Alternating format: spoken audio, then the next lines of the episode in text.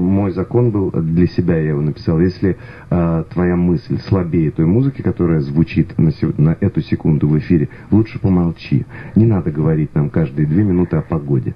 Не надо. Но о э, погоде это важная информация, важная, о другом о чем-то. Важная информация, э, но когда это «Добрый день, дорогие друзья!» и о погоде.